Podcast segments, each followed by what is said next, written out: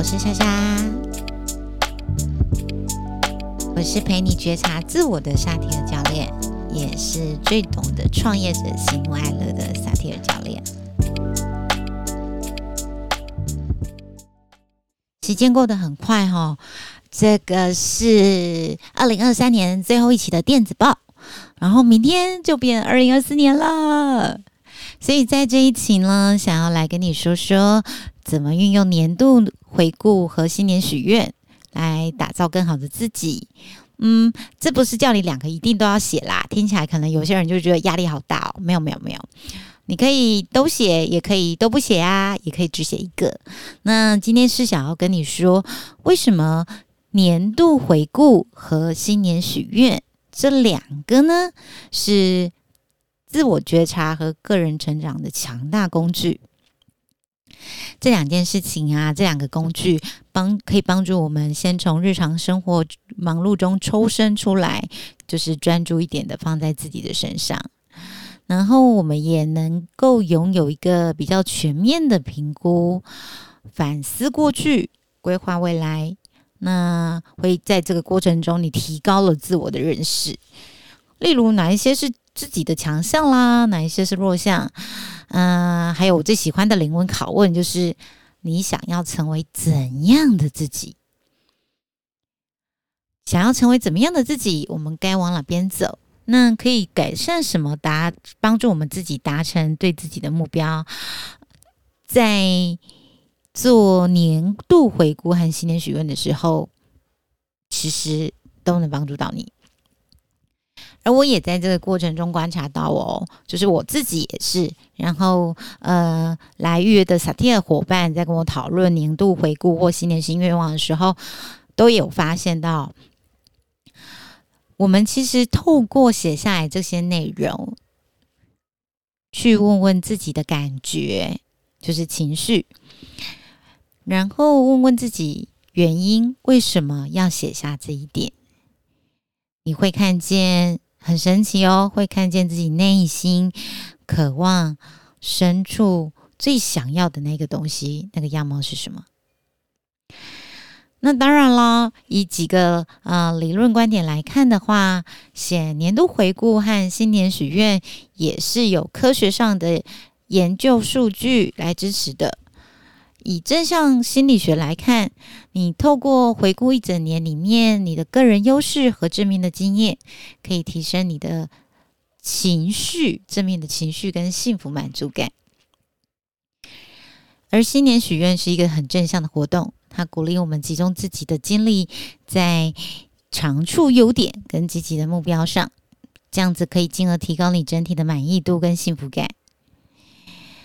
以目标设定理论来看啊，就听起来就听起来就很像是非常正经八百的东西，对吧？年度回顾有助于评估自达成自己目设定目标的程度，然后也能校正自己如何为新的一年设定更适合自己的新目标。以自我调整学习理论来看，也有人叫它自律学习理论啦。他在说的是，你透过了自我反思，反思可以帮助自己调整你策略，然后就可以更快或更有效率的达成你的愿望目标。最后再用一个另外一个心理学上的理论来看，它叫做自我决定理论。你做新年许愿的时候，其实是可以增强你的内在动机的。当我们为自己设定目标的时候，就是许愿的时候。更可能从内心深处激发能量，驱动自己，然后提高达成这个愿望的可能性。所以呢，在这一集会告诉你好处之外，也想邀请你为自己写写看：二零二三年年度回顾，二零二四年新年许愿，不一定都要写，选一个有感觉写就好也可以啊。当然也应该也有一些伙伴们已经写完了，也很不错哦。那你就听听看，嗯，下次你在写的时候，是不是这些写法你也想要参考看看？以年度回顾来说，假如果你已经有自己原本就很习惯写的方式啊，请你照着你自己的喜好走就好了。嗯，假设你有想尝试看看其他的写法，那我这边要提供三个写年度回顾的方法，让你参考看看。第一个呢，就是照月份来写啊，就是从二零二三年一月开始逐月写啦，一路写到十二月。第二个方法，你照重大的项目写。嗯，我先帮你做一个很大的区分，你从工作。家庭、个人这三个面向去写就好了。写什么呢？写在这个面向里各种小小的里程碑啊，或者是重要目标达到达成的状态。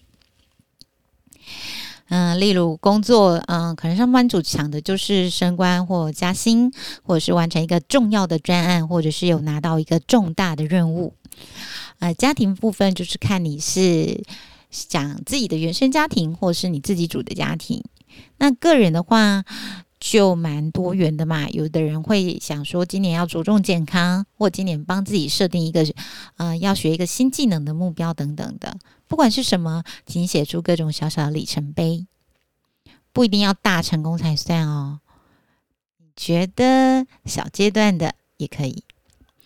第三个方式呢，是你可以做一下自我评分。这个是我在从事萨提尔教练的时候，我学到，然后也很喜欢用的一个方式，就是请你对现在生活的满意度先打一个分数，分数满分是五分，一到五分的话，你现在对于生活的满意度是几分呢？你会有一个总体成绩嘛？总体的评分，接着要再切五项，五项。第一小项，对于爱情关系，或者是你已经就是爱情关系，你已经是觉得你可以打几分？爱情这个部分呢，如果呃你未婚的话，你可以打爱情关系；你已婚的话，你也可以考虑把它改成就是你自主的家庭关系，就是你跟你的另外一半。然后第二个小项是对于亲情关系，你现在评估几分？第三个对于你的人际关系、友情，你打几分？第四小项，你对于你的工作或是你的事业，有些人可能是在创业嘛，有些人可能是嗯正在还是打工仔，那你对于你的工作或事业，你目前是打几分呢？第五小项。对于照顾你这一件事情，照顾自己这件事情，你打几分？打完分数之后呢，你可以每一每一个项目都去问自己说，有没有想要提高分数啦？答案可能是 yes，我想要提高分数，从三分变到四分或三点五分，也有可能你觉得啊，我目维持目前这个分数就好了。那假设如果你有想要提高分数，你可以帮自己列一下想做什么事情，让自己觉得有改善、有变好，或者是更舒服。那想做什么事情这一点，呃，我也建议你就是不要写超过三件事情。举例来说，对于照顾自己这件事情，如果你打了三分，你想提高分数到四分。那想做哪一些事情让自己觉得有所改善，或是我有比去年的自己更有好好照顾自己了？那你可以点出一我要睡饱，二我要好好运动，嗯，三啊是某一个东西，但不要写超过三个，超过三个真的就太多了。有时候让自己太累啊，嗯，我真的不觉得是一件啊太有。太大注意的事情，人还是要给自己一点余裕，事情其实会顺利的运转，也比较好。那接下来我想要跟你分享，就是写新年许愿的时候有哪一些写法？嗯，在你设定你的新年新希望愿望的时候，重要的是你要设定你设定的目标要具体，而且可以实现。这个目标可能有一点挑战性，但它同时也要是可行的，并且跟你的核心价值观啊，跟你长期要去的人生方向是一致的。所以喽，如果你有原本就习惯写的方式，一样照你的喜好走。如果你想尝试其他的写法，那这边也提供三个写新年许愿的方式，让你参考看看。第一个方式呢，是用 SMART 原则，S M A R T，它代表是明确的、可衡量的、可达成的、相关的、可有实现性的原则来写。是不是已经昏头了？没关系，我们听听看这个例子。例如，你知道吗？就是我真的觉得减肥大概是我一生的志业了吧。假设我设一个目标，就是二零二四年我想减肥，这样太笼统了。运用 SMART 的原则，你可以写成：我计划在六个月内减少五公斤，方法是运动加饮食控制。那我打算每周运动三次，每次三十分钟。饮食控制的话呢，会先找信任的医生或营养师咨询，找到最适合自己的饮食方式。嗯，这个就是 SMART SMART 原则。那第二个呢？嗯，假设你是视觉型的学习者，就是你习惯看图像啦，你要用眼睛看东西呀。呃，像有有些人看 YouTuber，呃，就是 YouTuber，不好意思，有点吃螺丝。嗯，就是是影片或图片视觉型学习的人比较快的话，你可以考虑做一个 Vision Board 愿景板来帮助自己。你就把那些代表梦想、目标的图片啦、词语、字句啦，都放上去，用视觉化的方式呈现你想要的未来。假设你觉得一张纸不够用，就是那个可能买了一张 B 报纸、海报纸之类的不够用，然后或者你觉得实体的纸笔有点困难，你想要用是是数位的方式。哦，那没有问题。网络上也蛮多人有范本的。那一张不够用的话，你可以用卷报的方式做好几页啊。嗯，我我在文章连接有放一个，就是投影用投影片的范本下去做的 Vision Board，你可以点下去参考看看，看是不是你喜欢的方式。第三个写新年新愿望的方式呢，照分类。就是你将目标分类，例如事业、工作、职涯、家庭、个人成长、人际关系、健康等等之类，然后为每个类别设定目标啊，别忘了目标具体一点哦。那我个人衷心的建议跟提醒，分类越多的话，每个分类项目写一到两个目标就好了，不要写太多。不然你就会很雄心壮志的写完，就到年底，新的一年又要到来，又要写了，你就会再复制贴上一次，这样子有点辛苦，要让自己有一点余裕，真的要让自己有一点余裕，反而会有助于完成自己的心愿哦。那我个人呢，偏好在每一年的最后一天写年度回顾，在每一年一月的第一周啊，一月一号到一月七号都可以写新年许愿。趁记忆还算清晰的时候，还可以互相对照看一下哦。但是最重要的是，我写完之后会逐项的问问我自己：当我写下这一项的时候，感觉是什么？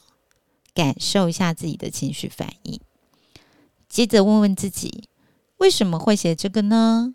原因是什么？最后问问自己，关于这一项，我的希望、期待是什么？在这个过程中，其实能帮助我，就是很具体化的，可以看到自己有做到的事情，鼓励自己，为自己拍拍手。然后没达成的事情怎么办呢？为自己打打气，或者是要重新的计划一次。可能我一口气太贪心了，定的太完美了，应该要按阶段分步骤把它做完。就是可能要减法，重新计划一下。而这个过程也帮助了我做自我觉察。每一次都更多认识自己一点，然后能看见自己啊，原来内心真正的想要的那个什么什么什么是这个样子啊！也透过了这个过程，所以我相信自己能越来越可以拥有自己喜欢的生活。欢迎你回信跟我分享。你的年度计划或新年许愿，当然，在这个过程中，如果有任何你觉得卡住的点，或是想不透的点，没有问题，我都在哦。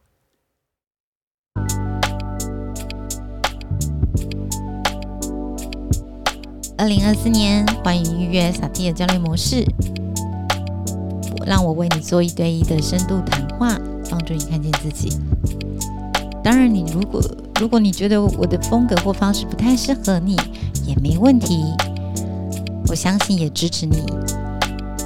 每我认为每个人都该找到最适合自己的教练、智商师或顾问来协助自己。在萨提尔的自我觉察练习里，我们最终追求的是一致性的状态。我们都能同时。照顾到自己、他人、外在环境、